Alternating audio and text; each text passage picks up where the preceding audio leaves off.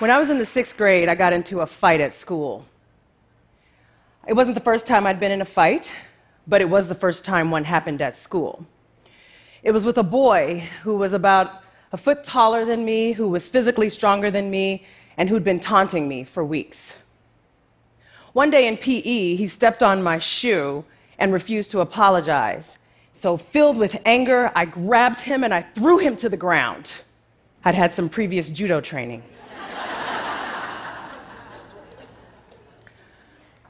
Our fight lasted less than two minutes, but it was a perfect reflection of the hurricane that was building inside of me as a young survivor of sexual assault and as a girl who was grappling with abandonment and exposure to violence in other spaces in my life.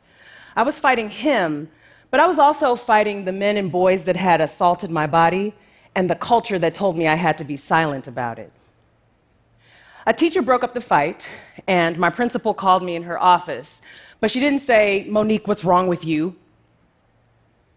She gave me a moment to collect my breath and asked, What happened? The educators working with me led with empathy. They knew me. They knew I loved to read. They knew I loved to draw. They knew I adored Prince. And they used that information to help me understand why my actions and those of my classmates were disruptive to the learning community they were leading. They didn't place me on suspension. They didn't call the police. My fight didn't keep me from going to school the next day. It didn't keep me from graduating. It didn't keep me from teaching. But unfortunately, that's not a story that's shared by many black girls in the US and around the world today. We're living through a crisis in which black girls are being disproportionately pushed away from schools, not because of an imminent threat they pose to the safety of a school, but because they're often experiencing schools as locations for punishment and marginalization. That's something that I hear from black girls around the country. But it's not insurmountable. We can shift this narrative. Let's start with some data. According to a National Black Women's Justice Institute analysis of civil rights data collected by the US Department of Education, black girls are the only group of girls who are overrepresented along the entire continuum of discipline in schools. That doesn't mean that other girls aren't experiencing exclusionary discipline, and it doesn't mean that girls aren't overrepresented, other girls aren't overrepresented at other parts along that continuum. But black girls are the only group of girls who are overrepresented all along the way. Black girls are seven times more likely than their white counterparts to experience one or more out of school suspensions, and they're nearly three times more likely than their white and Latinx counterparts to be referred to the juvenile court. A recent study by the Georgetown Center on Poverty and Inequality partially explained why this disparity is taking place when they confirmed that black girls experience a specific type of age compression, where they're seen as more adult like than their white peers. Among other things, the study found that people perceive black girls to need less nurturing, less protection, to know more about sex, and to be more independent than their white peers.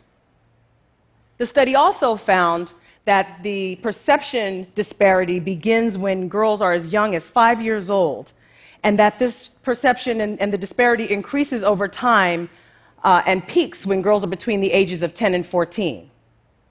This is not without consequence. Believing that a girl is older than she is can lead to harsher treatment, immediate censure when she makes a mistake, and victim blaming when she's harmed. It can also lead a girl to think that something is wrong with her rather than the conditions in which she finds herself. Black girls are routinely seen as too loud, too aggressive, too angry, too visible qualities that are often measured in relation to non black girls and which don't take into consideration what's going on in this girl's life or her cultural norms. And it's not just in the US. In South Africa, black girls at the Pretoria Girls High School were discouraged from attending school with their hair in its natural state without chemical processing. What did those girls do? They protested. And it was a beautiful thing to see the global community, for the most part, wrap its arms around girls as they stood in their truths. But there were those who saw them as disruptive, largely because they dared to ask the question where can we be black if we can't be black in Africa? It's a good question. Around the world, black girls are grappling with this question. And around the world, black girls are struggling to be seen, working to be free, and fighting to be included in the landscape of promise that a safe space to learn provides. In the US, little girls just past their toddler years are being arrested in classrooms for having a tantrum. Middle school girls are being turned away from school because of the way they wear their hair naturally or because of the way the clothes fit their bodies. High school girls are experiencing violence at the hands of police officers in schools. Where can black girls be black without reprimand or punishment? And it's not just these incidents. In my work as a researcher and educator, I've had an opportunity to work with girls like Stacy, a girl who I profile in my book Push Out, who struggles with her participation in violence. She bypasses the neuroscientific and structural analyses that science has to offer about how her adverse childhood experiences inform why she's participating in violence and goes straight to describing herself as a problem child largely because that's the language that educators were using as they routinely suspended her. But here's the thing disconnection and the internalization of harm grow stronger in isolation.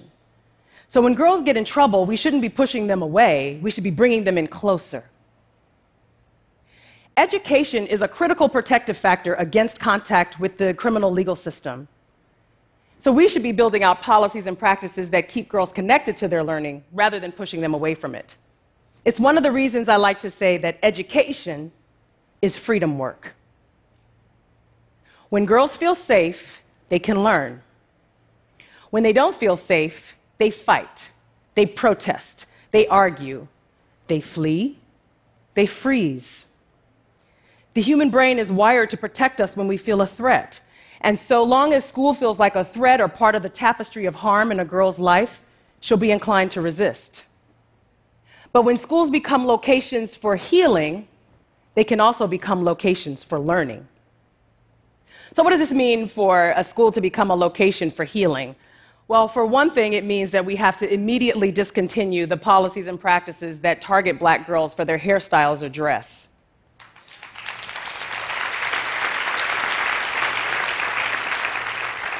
Let's focus on how and what a girl learns rather than policing her body in ways that facilitate rape culture or punish children for the conditions in which they were born. This is where parents and the community of concerned adults can enter this work.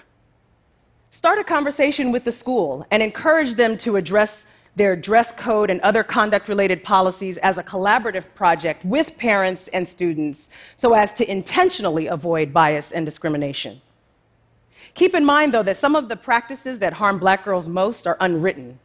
So we have to continue to do the deep internal work to address the biases that inform how, when, and whether we see black girls for who they actually are or what we've been told they are. Volunteer at a school and establish uh, culturally competent and gender responsive discussion groups with black girls, Latinas, indigenous girls, and other students who experience marginalization in schools to give them a safe space to process their identities and experiences in schools. And if schools are to become locations for healing, we have to remove police officers and increase the number of counselors in schools.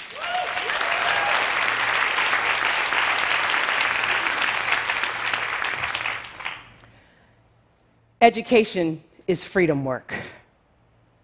And whatever our point of entry is, we all have to be freedom fighters.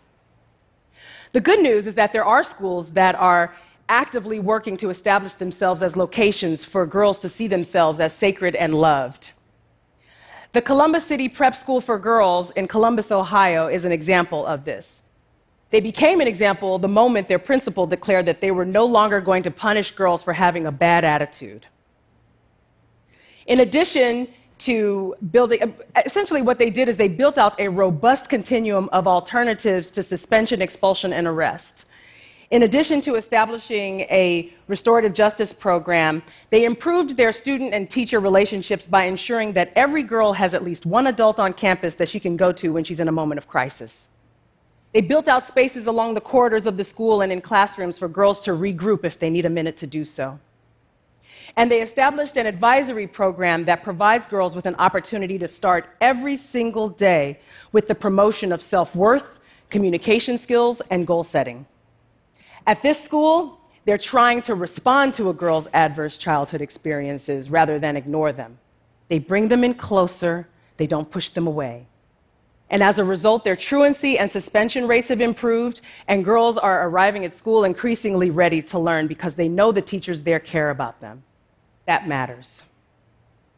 Schools that integrate the arts and sports into their curriculum or that are building out transformative programming such as restorative justice, mindfulness, and meditation, are providing an opportunity for girls to repair their relationships with others, but also with themselves.